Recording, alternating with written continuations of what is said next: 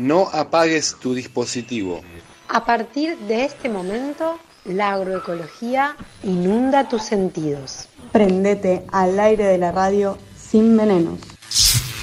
Plantate. El programa del colectivo agroecológico. Plántate en la tierra que caminas. Plántate en la tierra que caminas.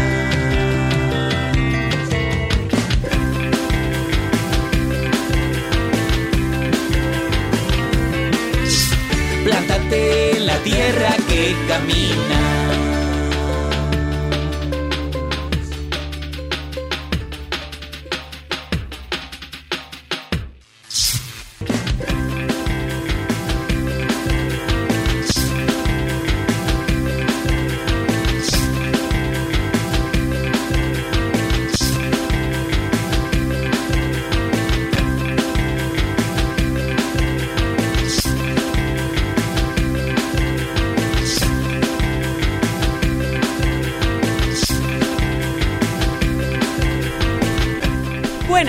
Buenas noches. Acá estamos en Plantate, el programa del colectivo agroecológico.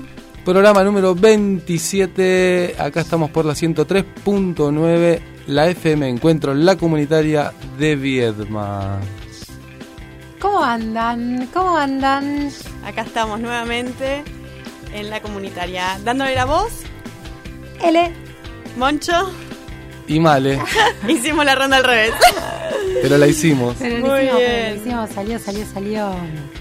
Bueno, se vino el frío, se vino el frío otoñal. Semanita fresca, ¿eh? Húmeda también, ¿no? Las lluvias que tuvimos. Lluvia, sí, no llueve, no llueve, se nubla. Y acá estamos. Vamos a repasar las redes por ahí, si quieren este, ver alguna entrevista en Facebook o retomar las recetas. Estamos como Plantate y un bajo agroecología en Instagram y Plantate agroecología en Facebook. Después están las redes del colectivo, Colectivo Agroecológico en Instagram, Colectivo Agroecológico del Río Negro en Facebook. Bien, y también nos podés escuchar por Radio Encuentro Viedma 103.9 en su web, ¿eh? encuentro.org. Y si no, también lo podés escuchar en la red de enfoques. Y también tenemos las retransmisiones de Plantate por semana y mañana al mediodía acá por la 103.9 y los jueves en FM En el refugio. El Refugio a las Radio 12 El Refugio de la Escuela mediodía. Ahí va. También ¿Y lo pueden buscar, ¿eh? ahí Radio Refugio esfa.org. Y también quedan todos los programas de Plantate subidos a Spotify, que la otra vez estuvimos chusmeando que nos escuchan no solo desde Argentina, Nueve países tenemos. en nueve países, en Bélgica, ¿Viste? Francia. De repente la agroecología viaja, viaja No por... tiene, no tiene Uruguay fronteras en realidad, es así, ¿no? No tiene No. frontera. ¿no? No tem frontera, ahí va. Así que bueno, les mandamos un saludo a nuestros oyentes. De todo el mundo. De todo el mundo. Qué bueno. Bueno, listo. ¿Y qué? La columna matutina, va, todo eso. También tenemos Consumir es Producir, nuestra columnilla que va todos los lunes 12.30 en Agenda del Mediodía por FM Signos 90.9. Todos los martes, 9.15 horas, en Dos Orillas, Radio Nacional, FM 93.5. Y los jueves a las 9 y 20 en Cómo Viene la Mano, acá en casa, en la FM Encuentro 103.9. Listo, pasado todo eso, nos podés buscar, seguirnos, escribirnos, decirnos quiero que hablen de tal cosa o pongan tal musiquita o bueno, algo, un Podemos- comentario. Podemos tirar uno más, que es el WhatsApp de la radio. Ahí va. ¿no? 36 58 30, que yo siempre que esté en el auto escuchando la radio, mando algún mensajito. Así a las compas que están haciendo los programas, generalmente los matutinos. Está No, bueno, aunque, la otra vez, la otra vez tiré acá en el programa de Maurito que estaban sorteando, pero no me gané nada. Creo que ni, ni, si- ni siquiera llegué a participar. No, no, Dice que no, me llegó. hice, pero Mauro. Torres en los controles. Mauro Torres de Movida por Los, ahí está, escuchate Movida por Los a Sí, la ¿sabes tarde de la te radio. Los viernes, los viernes hay, hay sorteo, Hay eh, guarda. Sí, eh. sí, te bien. levanta a la tarde a plena la cumbia, ¿no? Buenísimo. Bueno, esta semana eh, pasaron algunas cositas que está bueno contarles. Ahí el colectivo se estuvo moviendo porque el lunes hubo un encuentro en el INTA, eh, en la jornada de por, que se llama Cambio Rural.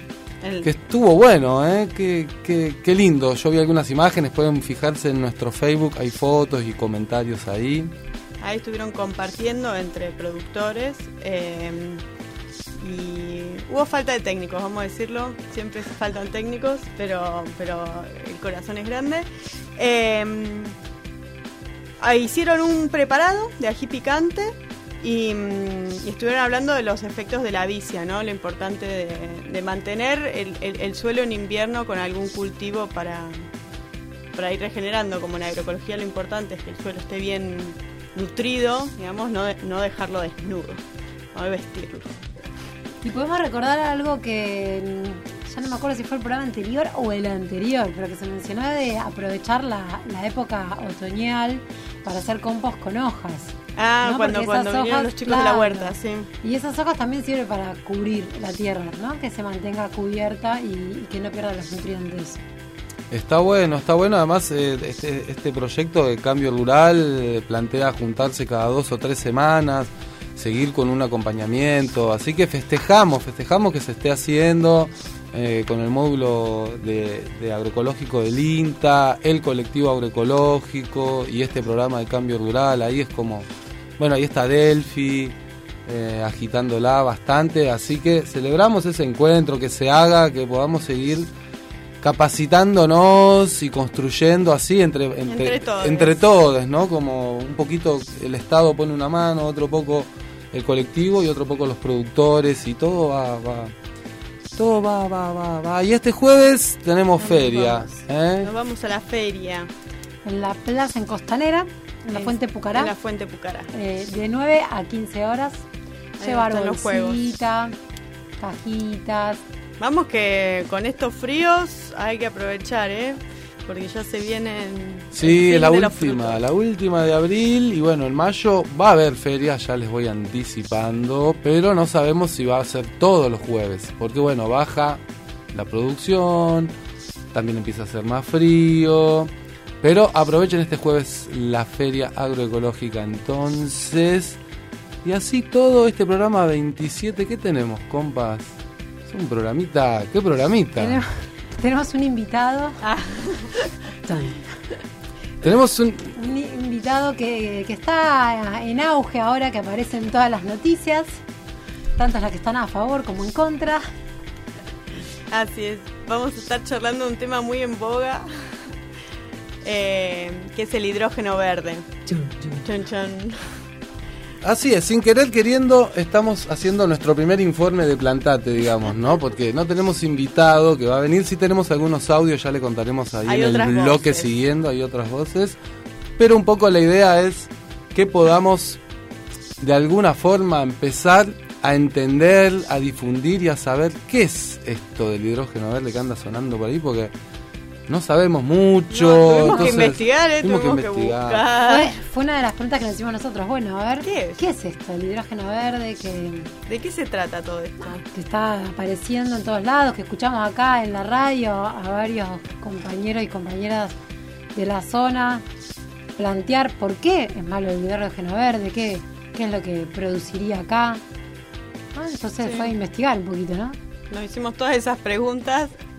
No sé si tenemos la respuesta, pero. Pero sí tenemos para compartirles para compartir un amplio cuestionario para que todos y todas nos, nos, nos pongamos a pensar y a, re- y a- Y a y a- reflexionar, y a preguntar, o- sí. ¿viste? Porque es un temita que viene creciendo mucho en la provincia, este, este modelo extractivista que, bueno, hay que ver, ¿eh? hay que ver.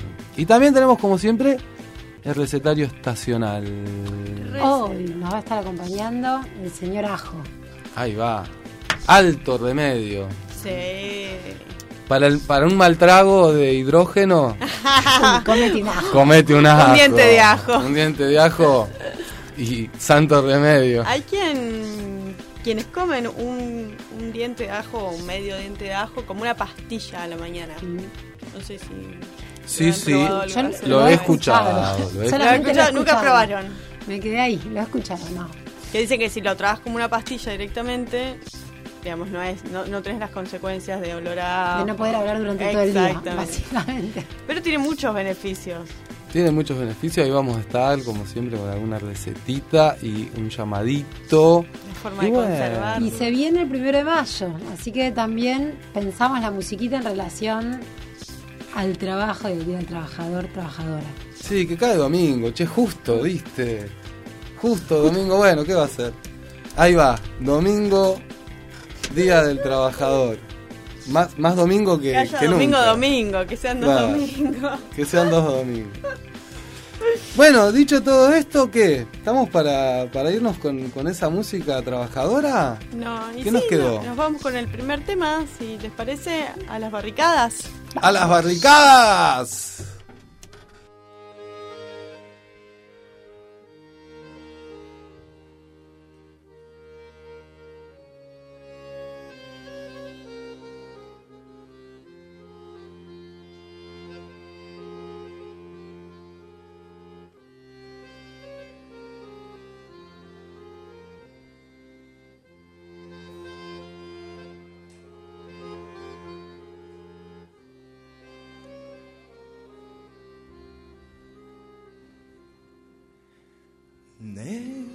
Tormentas agitan los aires, nubes oscuras nos impiden ver, aunque nos espere el dolor y la muerte.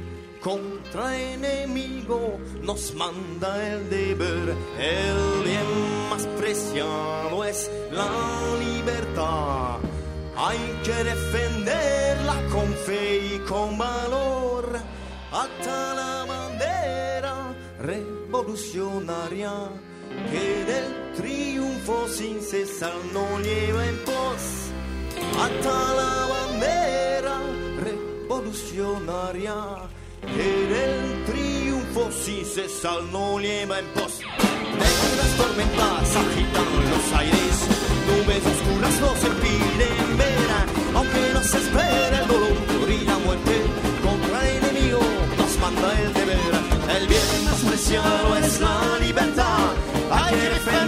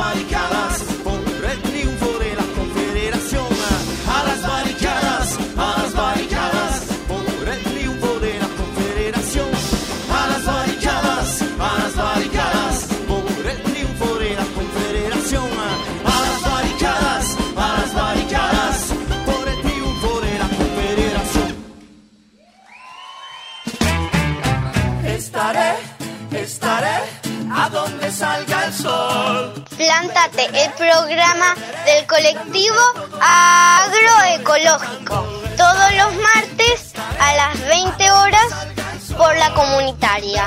Plántate. A cada persona se mide por el tamaño de su corazón. La tierra nos dice que es de nadie.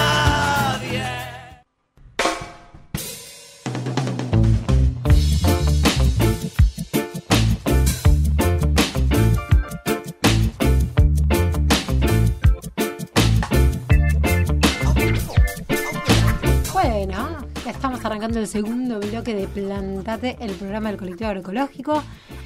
Y bueno, vamos a arrancar preguntándonos qué es el hidrógeno, ya que vamos a hablar del hidrógeno verde. Primero, claro, va- vamos de apartes. Aparte, bueno, dividimos hidrógeno verde, vamos por hidrógeno. Ahí va, el hidrógeno es un elemento químico de la tabla periódica quienes han tenido química en el secundario está H hidrógeno presente, ¿no? Eh, que bueno, se encuentra en estado gas- gaseoso. ¿Qué más podemos decir? ¿Dónde está el, el, el hidrógeno? H2O. Ahí ¿Le va. suena? Ahora, H2O es No es agua, bebida es la molécula del agua. Claro. No es, claro, No es la, la bebida, ¿viste? no es la bebida. También. No le- Claro, no le estamos esa- haciendo publicidad a nadie, ¿eh? No. H2O es agua. ¿no? Bueno, ahí hay Bueno, pero no es lo, lo importante es decir es que no es una fuente de energía en sí mismo el hidrógeno, ¿no? No. Bien, eso También. va a implicar, o sea, que va a implicar un proceso para que llegue a ser una fuente alternativa de energía como la denominan. Exacto. Bien, ¿y, qué, y qué tipos de hidrógenos encontramos? O hay? O, o- claro, o formas de extraerlo en realidad. Eh, en este caso, bueno, va a ser del agua. Pero está como el hidrógeno gris, que es el que cuando se extrae, eh, contaminando, básicamente, ¿no? Se obtiene del petróleo, del carbón, mediante un proceso que envía dióxido de carbono a la atmósfera. Entonces, este es la mayoría del hidrógeno, hoy por hoy, en el mundo, se obtiene de esta forma, que es hidrógeno gris. Pero bueno, es contaminante y sabemos con todas las consecuencias que eso nos llevó a la Tierra en, esto, en todos los últimos años. Después está el hidrógeno azul, que se obtiene a partir de combustibles fósiles, pero sin liberar el dióxido de carbono a la atmósfera. Claro que sería un híbrido ahí el azul, no es ni gris ni verde, que es lo que eh, está Y el verde en que ahora. se genera a partir de energía renovable. En este caso, lo que se pretende usar en este proyecto que anda dando vuelta es energía eólica, ¿no? Energía del viento. Entonces una forma de extraerlo más sostenible y, Exacto. y menos Bien, contaminante a la atmósfera. y menos contaminante. El tema es Al menos a la atmósfera.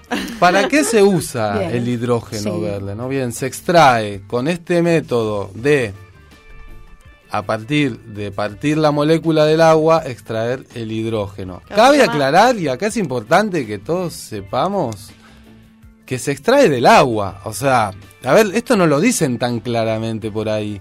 El hidrógeno verde o el hidrógeno gris o el hidrógeno que sea se extrae del agua. Se usa agua para... O sea, consiste en descomponer la molécula del agua, Exacto. el H2O, poder sacarle el H, o sea, Exacto. que es el hidrógeno. Exacto. Y está, Exacto. está bueno para mí lo que dice Ramón, porque nosotros, bueno, nosotros claramente no somos expertos en esto. Todo esto que le estamos transmitiendo es porque nos tuvimos que meter un poquito a Ir investigar, claro. Pero es cierto que en el discurso, en el discurso oficial no aparece con claridad esto de que para poder conseguir hidrógeno verde se van a necesitar grandes cantidades de agua limpia Exacto. para eh, poder conseguir ese hidrógeno. Sí aparece, en, en como contrapunto, sí aparece mucho la cuestión de viento. son alternativas, eh, Ah. es una alternativa eh, verde. Sí, eh, la extracción, la extracción, claro. la extracción es a partir de la energía eólica, pero Y, se- energía eólica. y en el discurso también está mucho que es el viento, ¿no? Como que va- se va a usar el viento, que esta zona tiene sus Pero condiciones tema- naturales, pero el el, tema es agua que van a también es usar otro agua. recurso. ¿Y van a usar agua de dónde? En la meseta de Somoncura. Dicen que van a usar agua del mar, que se puede usar agua del mar, pero también estuve leyendo por ahí que no se podría usar tan fácilmente el agua del mar y que el excedente de sal, todo el Claro. desecho que queda de ese proceso, no se puede utilizar para industria alimenticia ni de ningún tipo. Es un desecho. Si vuelve al mar, termina eh, salificando por demás las costas y genera un cambio ambiental de las especies y todo lo que pasa con, con la fauna marina. Y si es depositado en territorio, igual va generando una especie de cambio, residuo, claro. un cambio, Claro. así hagan un pozo sí. o lo que hagan, porque son cantidades. O sea que básicamente lo que necesitan es Todo agua dulce. O sea, Exacto, agua dulce. Y esto que mencionábamos del proceso de descomposición de la molécula del agua, eh, el nombrecito ¿no? del método que se utiliza es electrolo- electrólisis. ¿no? que es el método que utiliza la corriente eléctrica para separar el hidrógeno, o sea, el H2, del oxígeno, de la O en nuestra tabla periódica. ¿sí? Eh, y esta electricidad es esto que mencionábamos recién. Para que sea La hidrógeno verde, La idea, de, de ahí le pusieron el verde. Claro. al Exacto. hidrógeno, ¿no? Exacto. Bien. ¿Qué más podemos mencionar? ¿Qué más ¿En podemos se- mencionar? ¿En qué se utiliza el hidrógeno verde? El hidrógeno verde, Ahora. Tiene muchos usos, sí. Hay como tres principales. La mayoría lo está utilizando en la industria, en las refinerías de petróleo, en la industria química, la industria alimenticia, en la industria del acero, o sea, un fin industrial. También en tiene- pesticidas también se usa. Sí, también se usa en, en- en producción de, Pesticidas. de pesticidas, ¿verdad? Todo lo que es la industria, digamos. Hay también un uso posible en transporte, en, todo tipo de vehículo motorizado. Y se puede usar también como sistema de calefacción.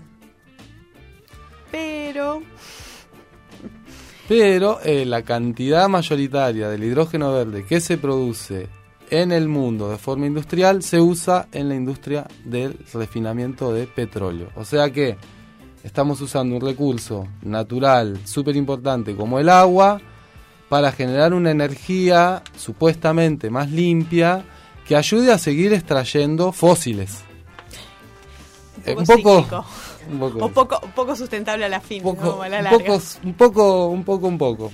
Pero bueno, Esto, esto un poco para entender a qué nos referimos cuando escuchamos hidrógeno verde, hidrógeno verde, qué es tapa en los diarios, en las revistas. ¿para qué se usa y cómo? Esto es, esto es así como a grandes rasgos, porque tampoco hay mucha información dando vuelta de cómo piensan usarlo, cómo es, ¿no? Bueno, pero sí sabemos que acá hay una legislatura, que acá hay un territorio, que acá hay una provincia, que hay leyes y hay mucha gente investigando y poniendo el ojo en esto. Una de ellas es la periodista Susana Lara y acá las compañeras, compañeros de encuentro le hicieron una nota, le hicieron una entrevista una mañana y entonces tenemos la voz de Susana Lara que estuvo investigando el tema y que vierte varios conceptos importantes a tener en cuenta, sobre todo en cuanto al territorio, la provincia y, lo, y cómo sería el avance de esto. En lo que Claro. consiste y lo que abarca este proyecto. eh, Por, por ahí para los que, para quienes están escuchando que ni sabían de esto, o sea, comentar que en Río Negro, o sea, se está avanzando en que se produzca hidrógeno verde eh, puntualmente en la meseta de Somoncura y a través de una empresa eh, que extranjera. se llama Fortescue de Australia.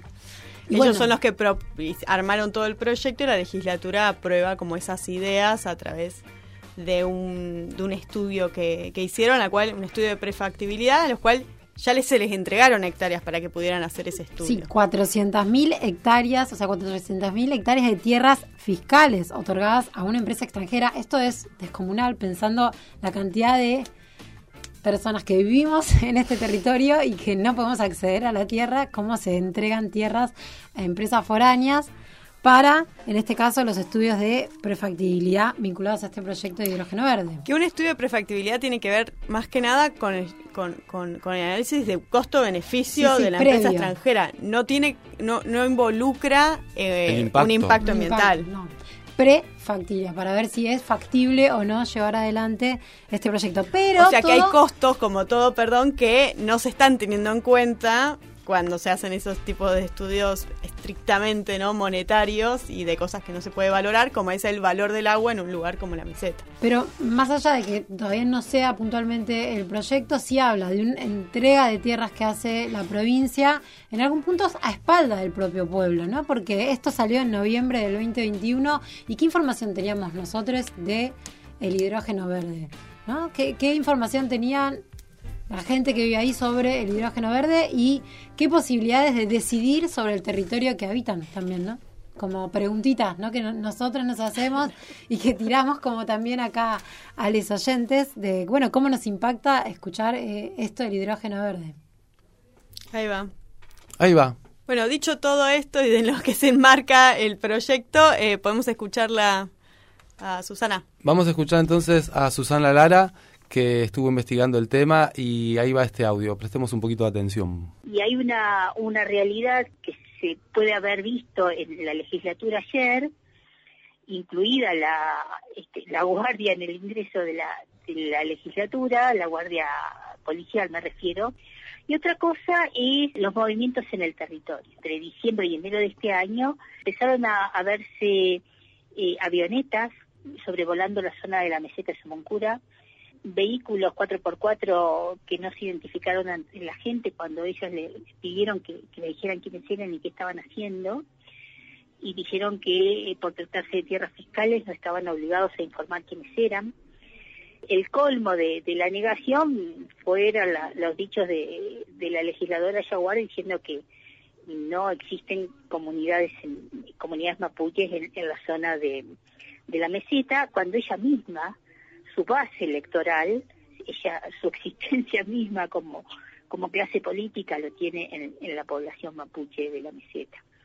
Una reunión informativa que fue a, ofrecer el, gobierno a, a, Balchita, hizo una exposición en Balchita, negando que existieran acuerdos firmados y, y, hablando solamente de los beneficios de los presuntos beneficios de la producción de energía verde y no hablando en particular sobre eh, los molinos de generación de energía eólica, dónde van a estar, cuánto van a ser, eh, qué impacto van a tener en, el desarrollo de, la vida de, la gente que ocupa el lugar.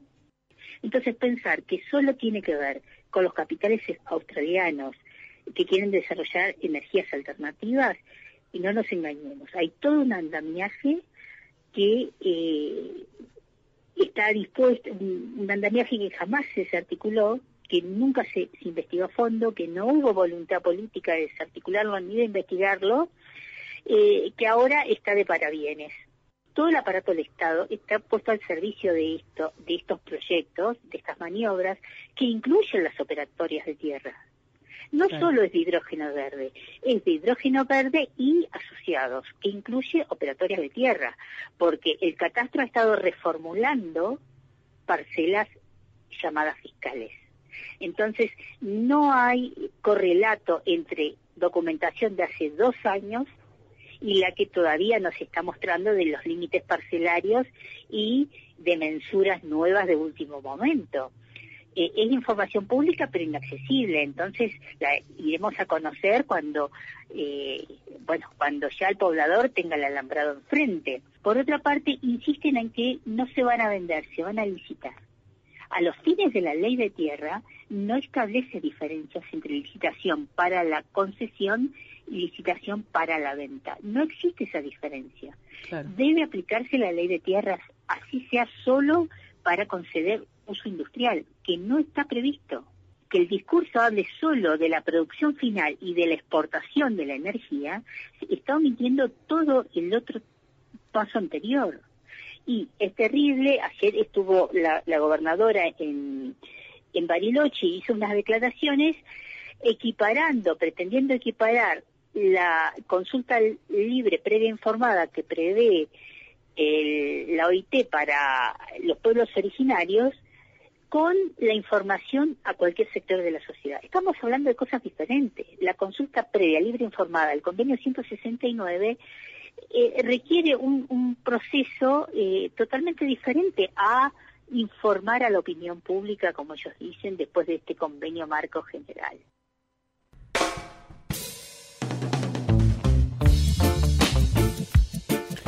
Ahí pasaba entonces la compañera Susana Lara, periodista. Esta pueden encontrar la nota eh, en el sitio El cohete a la luna.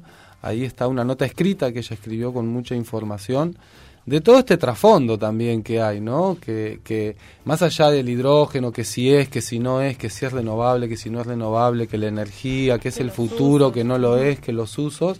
Ahí hay un territorio, ahí hay tierra, acá hay una provincia, hay una legislatura, hay leyes hay un área protegida, ¿no? Hay muchas cosas que, que se están omitiendo un poco a la hora de hablar del proyecto, siento yo, y, Susana Lara también, y lo pone, lo deja bastante expuesto todo eso en, en, la nota que es más extensa si quieren buscar por ahí después.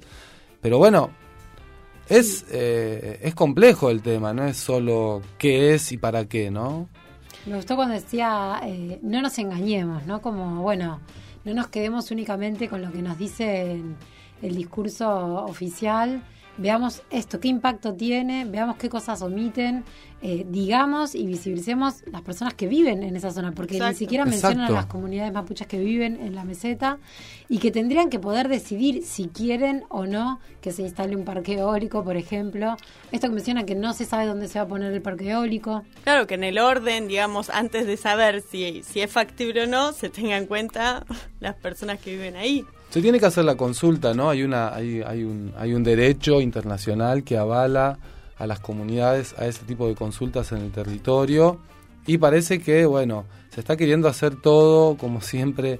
Pero bueno, está bueno decir porque por ahí la información confunde quien escucha que hasta ahora lo que la legislatura aprobó es la declaración de interés en el proyecto y la zona franca para luego la extracción sin, sin un montón de, de, de impuestos, ¿no? Pero todavía el proyecto no fue tratado.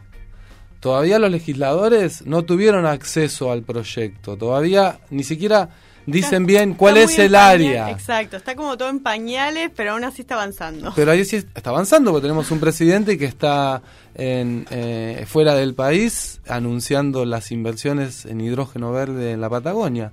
Entonces, Y hoy leíamos una, eh, una nota que salió en página 12 sobre hidrógeno verde en Tierra del Fuego También. de otra empresa, pero que también se este está, caso, se sí. está avanzando. Es decir, es una estrategia extractivista a nivel nacional, no a nivel únicamente provincial, eh, la, la cual acompañan ¿no? distintas provincias de, de la Patagonia.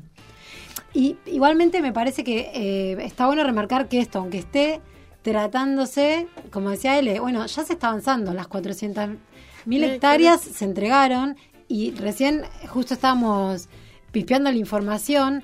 El total, en caso de que sí sea factible hacer eh, este proyecto, es decir, después del estudio de prefactibilidad, se otorgarían, o sea, llegaría el total de hectáreas a 625.000. Quiere decir que ya se entregaron más de la mitad, porque se entregaron 400.000 a esos estudios de prefactibilidad. Sí. ¿Y quién controlan? Que ya no se esté avanzando en lo que se proponen hacer y que únicamente estén haciendo un estudio para ver si es factible o no. es lo que decía Susana Lara recién, ¿no? Como, bueno, en la, en la legislatura está pasando esto, ahora en el territorio los movimientos vienen hace rato, ya están ahí, ¿no? O sea, eh, bueno, ¿cómo se puede parar esto? No sé, quizás eh, va a haber que salir a la calle, gente, eh, atentos, atentas, porque si no, no sé si hay mucha voluntad política de ponerle un ojo a esto.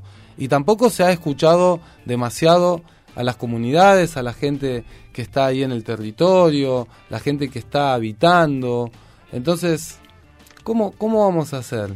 Ahí tenemos también un audio eh, para, para pasar de la gente de, de una de una Lamuen, una, una mujer mapuche ahí del territorio que eh, también fue sacado acá por, por Radio Encuentro pero parece que está bueno darle darle darle micrófono darle aire porque si no al final siempre está sonando la campana de los ingenieros de los legisladores de la gente que, que decide desde la cómoda ciudad de Viedma o del Valle o no sé dónde están y en el territorio están hay gente ahí no que que, que, que no le gusta esto del hidrógeno verde Vamos a escuchar a ver qué dice la voz mapuche.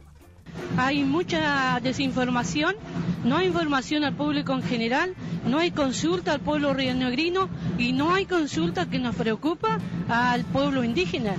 Eh, nosotros tenemos tratados internacionales con rango constitucional, el 169, eh, donde dice que los gobiernos deberán ver en sus legislaciones y llevar a la práctica toda consulta que modifique la existencia de la comunidad. Porque en la meseta de Somoncura nosotros tenemos animales y plantas propias de lugares que no crecen ni están en ningún lugar del mundo, que se verían afectados. Acá hay un montón de procedimientos químicos que no se están explicando. No hay explicaciones científicas. Ya la Universidad de Río Negro dio un informe que esto es muy negativo para nosotros, más lo que vivimos en la meseta. Nosotros tenemos la comunidad en la meseta de Sumuncura y vemos con gran preocupación la gran desinformación y que los legisladores no están informados. Para nosotros es un desastre ecológico, para nosotros es un avallazamiento sobre el pueblo indígena, sobre los, todo tipo de leyes, las leyes provinciales, las leyes nacionales e internacionales. Acá no se está aplicando la 2667, que es una ley que debe el Estado otorgarnos la propiedad comunitaria y se está regalando 625 mil hectáreas a, a un tiempo que no sabemos cómo nos van a devolver esa hectárea a eh, extranjeros. O sea, no nos dan a los argentinos y le están regalando a los extranjeros también. Eso es un avallamiento sobre el derecho de todas las personas. Acá sobrepasan las leyes, sobrepasan los decretos. Yo no sé qué pasa con nuestros legisladores que no han estudiado ni los decretos ni la no ven el espíritu de la ley, la ley la ven eh, como algo concreto, las leyes están hechas de una forma espiritual donde debemos todos convivir de ya sea animales, si el viento también tiene que convivir, las plantas y todo el resto. Esto no solo afecta al, al, pueblo mapuche, afecta a todas las personas y a las generaciones que vienen. Nosotros no tenemos derecho a embarrarle a ellos todo y dejar todo contaminado y después pretender de que ellos sobrevivan.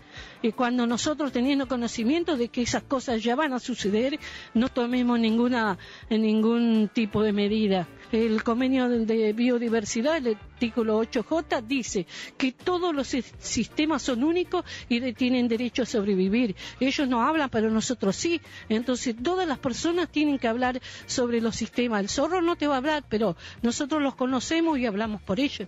Entonces, en este sentido, acá hay una gran ignorancia, hay mucha plata, por supuesto, y entonces ellos se derivan sobre la plata y no sobre el derecho de las personas, ni de las cosas, ni de los seres vivientes. Nosotros vamos a protegerlo y nosotros vivimos ahí y además están las comunidades que están pasando por encima. O sea, nos están regalando, nos están vendiendo, porque esto es una venta encubierta, están tratando de adelgazar las leyes que hay para poder ellos plantar las mineras y sacar. Y acá hay algo que no se ha explicado y que no explica nadie. ¿De dónde van a sacar el agua dulce que se necesita para este, trabajar esto? Lo van a sacar de la meseta, porque la meseta sí tiene agua, pero está profundo y está guardado. Y ellos van a perforar y van a hacer este, el uso de esa agua.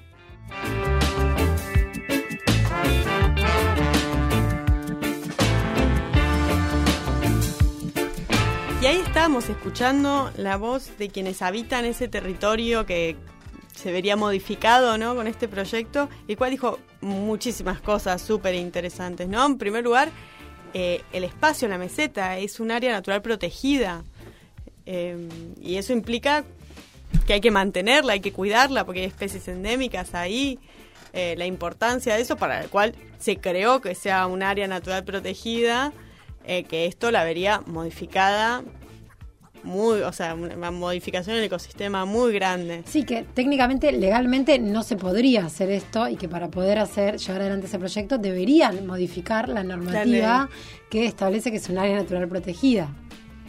Sí, además de todo eso, que es, ya sabemos que la meseta de Sumuncura es una de las reservas de aguas más importantes de la Patagonia, no sé si una de las más importantes del país de América, del mundo, no sé, pero y esta empresa viene a buscar el hidrógeno que está dentro de la meseta, dentro de la piedra, dentro del agua. En la profundidad.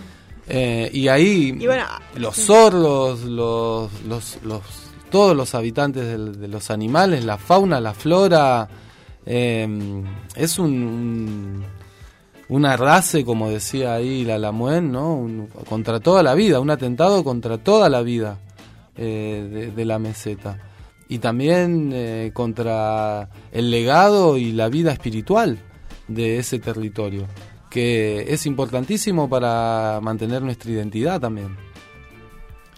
Sí, también habla un poco de la entrega, eh, habla bastante de la, de la entrega de tierras, ¿no? Como ellos como comunidad vienen peleando hace años para poder obtener una tierra para trabajarla de forma comunitaria y estos proyectos se entregan tierras fiscales.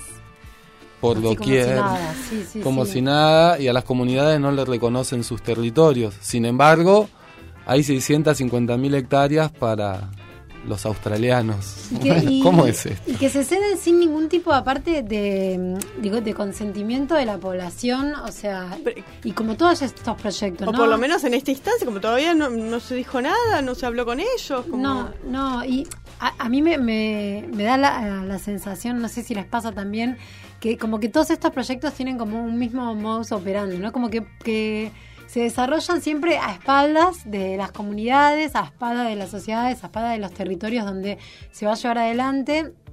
Y cuando nos empezamos a enterar, ya muchas cosas ya están, están avanzadas, hechas. ¿no? Ya es tarde. Y esos proyectos encima eh, ni siquiera se dan dentro de los marcos de la legalidad. O sea, ni ellos mismos respetan las leyes que, que crean o que creamos como sociedad.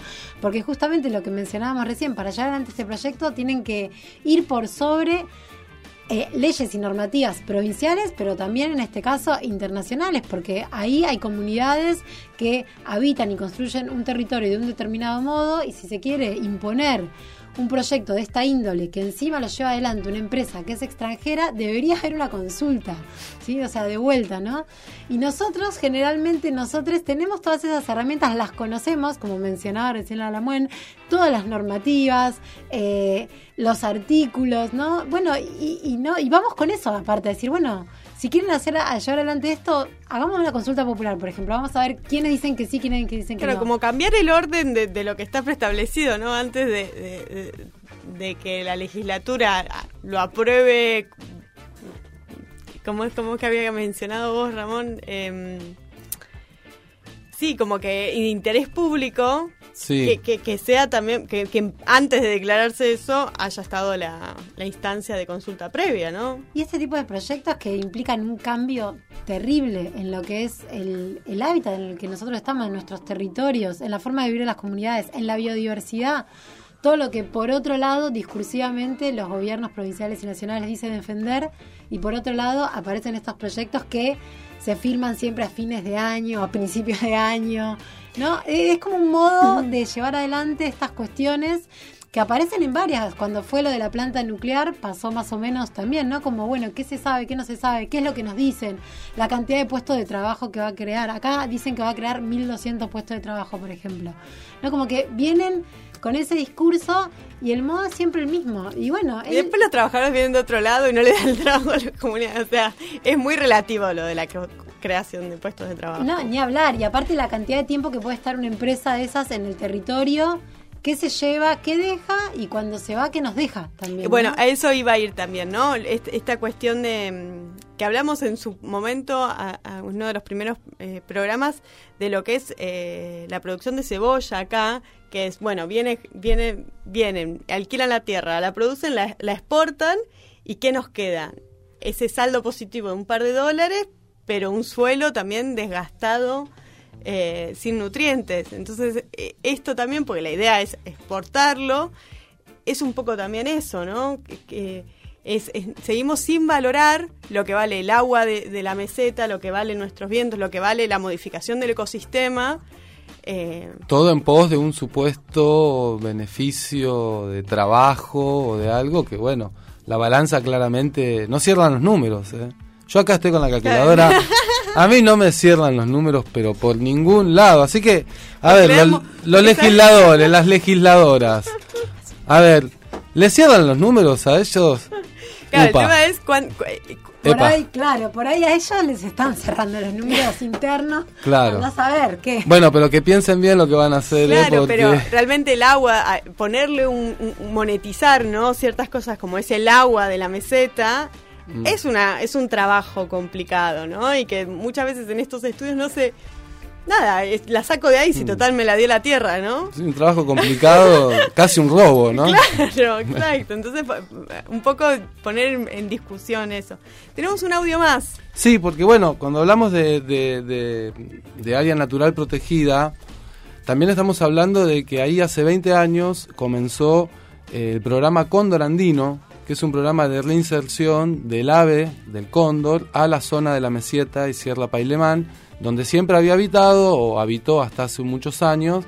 Luego fue trasladado, de ahí se fue yendo por distintos motivos y ahora se estaba reinsertando. Un proyecto a nivel nacional. Un trabajo importantísimo de reinstauración de una de un ave local, de un ave de la zona. Bueno, trabajo muy importante. Y con lo importante que es el cóndor en el ecosistema eh, en general, porque es como el último eslabón de la cadena, ¿no? Al ser un carroñero. eh, tiene Todo el trabajo y también eh, el valor espiritual, ¿no? También. Sí, el Eh, valor que- simbólico que tiene. tiene el ave. Y bueno, ahí entonces, eh, dentro de este programa del Cóndor Andino, también se, se pronunciaron, porque están dentro de, de Sierra Pailemán, es un área protegida y, y esto está queriendo arrasar con todo. Entonces, vamos a escuchar a la palabra de Luis Jacome del programa Cóndor Andino. Eh, y nos preocupa mucho, te digo, porque se están cediendo 650 mil hectáreas. Uno dice eso y la gente puede decir, ¿y eso cuánto es? Bueno, es la mitad de las Islas Malvinas, digamos, de la superficie de las Islas Malvinas, como para que te des una idea, ¿no? En medio de la Patagonia. Y esto se, cede, se cedería por 50 años. Una empresa australiana eh, se llama Fortescue Future Industries.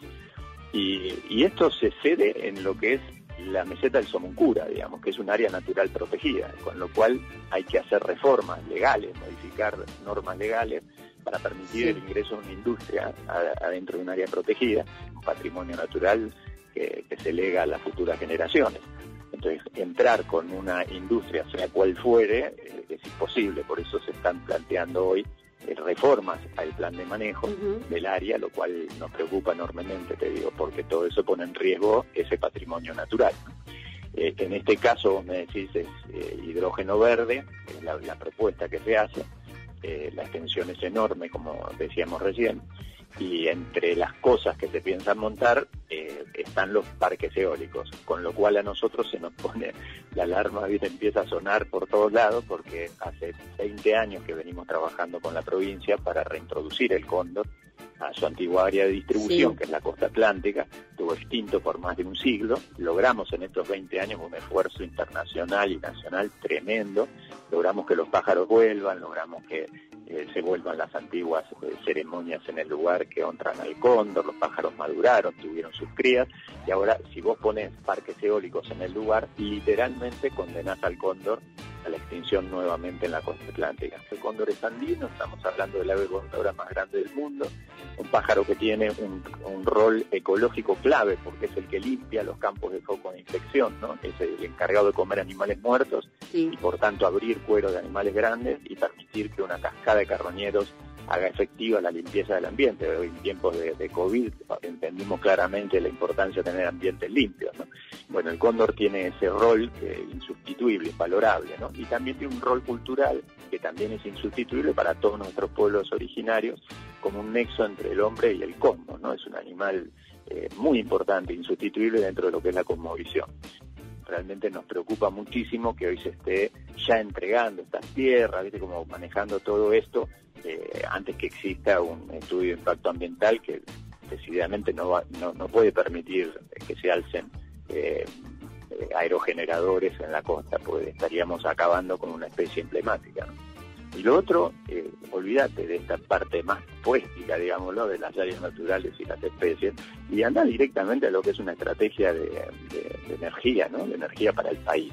Están ofreciendo áreas que son eh, claves para producir energía eólica y ninguno de estos aerogeneradores va a alimentar ninguna lamparita, ninguna ningún velador en la casa de ningún argentino, ¿no? Toda la energía que van a producir se va a ir en el proceso de producción de hidrógeno verde y el hidrógeno verde se va a ir del país, con lo cual estás entregando por 50 años un recurso, en este caso el viento, el aire, que, que no queda absolutamente nada para, para uso interno. De acá a 50 años, estratégicamente, Argentina necesita ese recurso, no lo va a tener, porque perdió la soberanía sobre eso.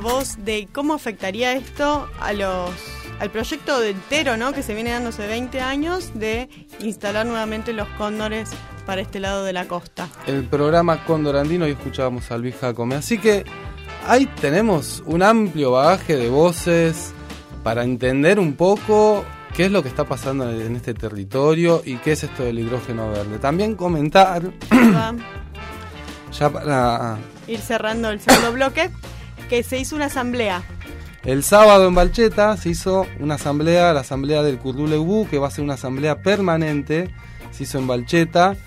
Varias asambleas socioambientales de toda la provincia estuvieron ahí reunidas y se está empezando a generar un movimiento. Así que eh, hay que estar atentos en las casas, estar atentos a las informaciones porque a partir de esta asamblea permanente del Curduleubú que se va a empezar a levantar en toda la provincia, se van a empezar a hacer actividades. Y la primera convocatoria importante va a ser el 4 de mayo, la semana que Ah, viene, también con apoyo de las asambleas de Chubut, con la consigna hidrógeno no, la meseta no se toca. Así que atentos, te pueden buscar en las redes, Asamblea del Curdulebu, y seguir informándonos con esto del hidrógeno, seguir informándonos y también empezar a, a- a- saber que tenemos ahí el poder de también ir ahí afuera, empezar a movernos para que los legisladores, las legisladoras eh, piensen, lean, se informen y, y no, ha- y no hagan cosas de espaldas al pueblo, ¿no? Que no es todo verde bonito. No es todo verde bonito. Bueno, y así pasó este informe sobre el hidrógeno verde. ¿Y dónde lo escuchaste? Lo escuchaste acá, en Plantate, el programa del colectivo agroecológico. Y nos vamos así nomás con el recetario estacional y va esta presentación. Recetario estacional.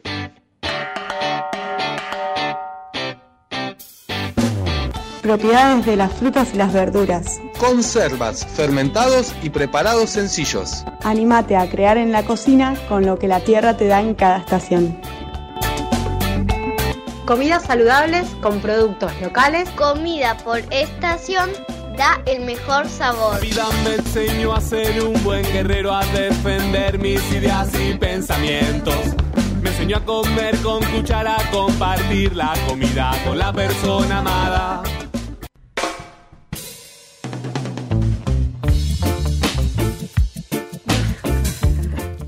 Tercer bloque. Estaba Con un ahí limpiando la receta. no la vi. No, hablando de hidrógeno verde, no vi la luz verde que tenía ahí enfrente. Bueno, vamos a hablar del ajo, como dijimos. eh, Oh, el señor ajo, eh. Guarda, tiene muchas propiedades buenas. tiene. Un ajito, yo como siempre voy eh, a lo mío, el crudo, ahí, ajito Ah, crudo. Ah, ¿lo, Lo comes co- crudo? Bueno, yo, yo también, a ver. Lo corto en pedacitos, eh. Sí, yo también. Antiparasitario, purifica la sangre. A mí me gustan los guisos, en cualquier cosa, Mm. ponerlo al final. Porque si no se te quema. Ah, no, a mí me gusta quemadito. Yo, Ah, yo lo salteo al con la cebolla. Me gusta que quede ahí. Ta- también, también, pero siempre tengo como que se me queme y, y de esta otra forma como que se cocina en el vapor último, ¿no? Como que no queda tan fuerte pero, y, y saborea un montón. Yo como muy, con muy poca sal, así que me resirve. Bueno, y yo, ¿por qué estaba ahí hablando y no pude la ver la luz verde? Porque estaba viendo una foto que me mandó Ali, una de las alimentas de acá de nuestra comunidad de consumo de Viedma Patagones, que nos mandó una receta con ajos, que no es sencillo encontrar una receta con ajo, porque el ajo siempre por ahí acompaña, pero donde el ajo esté así como actor principal no siempre se encuentra. Pero ella me mandó una receta de ajos caramelizados. Qué rico, ya me suena rico eso. Anoten, 6 cabezas de ajo, 5 cucharadas de azúcar mascabo, cubrir con vinagre de manzana, cocinar hasta que el líquido y los ajos queden de color dorado. Y ella me mandó una Mm. foto de los ajos.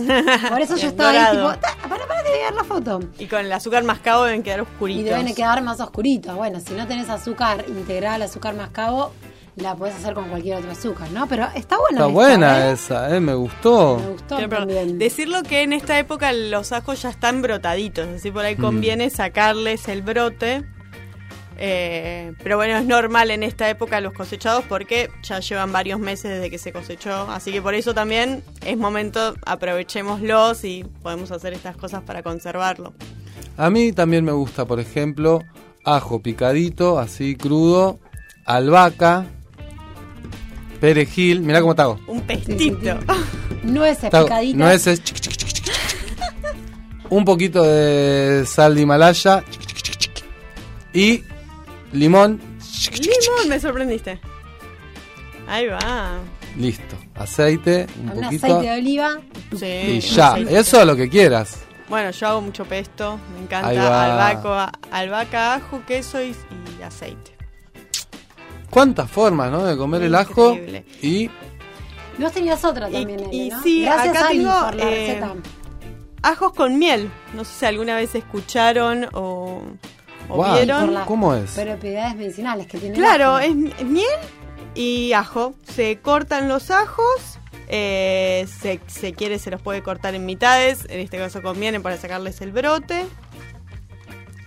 Eh, se ponen en un frasco. Se dejan unos 3 centímetros libres del frasco. Y se cubre con miel. Y eso se deja un tiempo este, macere, medio fermenta. Después lo puedes comer y queda ahí como Wow. toda una energía y una fuerza en ese frasquito te queda. Puede durar hasta un mes. Bien. ¿Y qué pasa con el aliento a ajo? Yo creo que la miel acá ¿Qué lo, lo- Lo suaviza un poco. Lo ¿no? suaviza un poco. Yo creo que Igual sí. no importa, es rico. Un poco de ajo. Además te previene de los vampiros, dicen por ahí.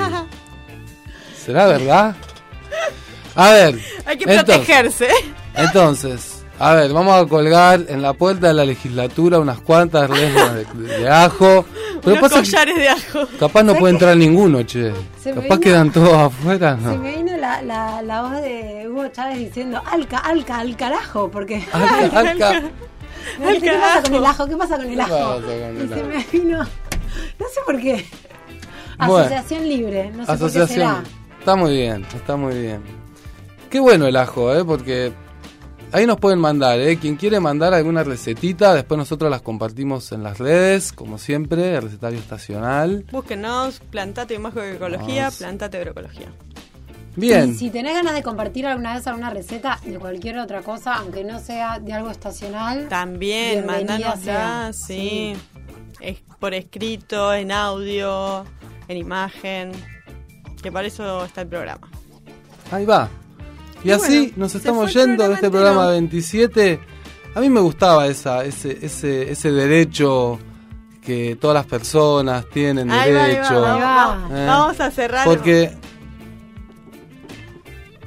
Vamos a cerrar este con el artículo 41 de la Constitución Nacional, que Dale. fue como que inspiró en base cuando estábamos buscando el hidrógeno verde.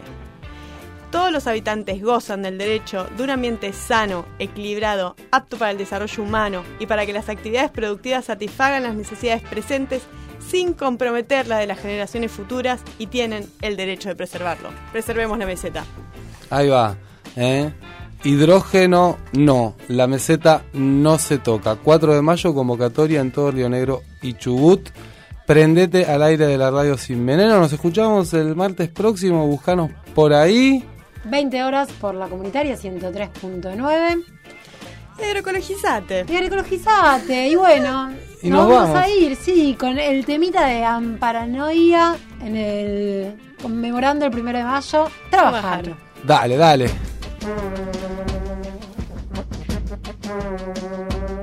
Trabalhando para um lugar melhor, para não ter que viver pior que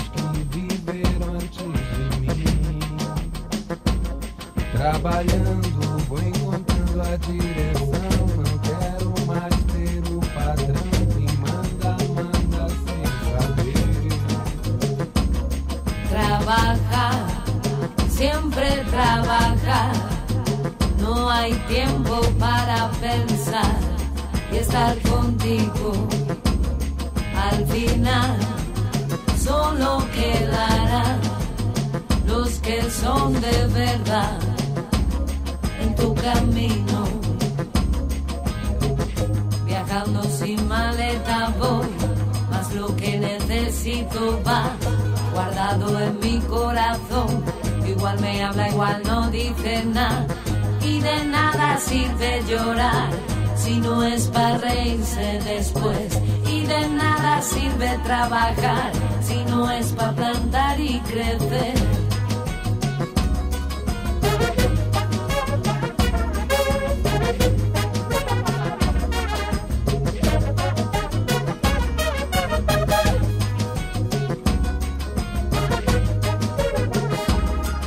Al final solo quedarán los que son de verdad en tu camino, en mi camino, en tu camino, en mi camino.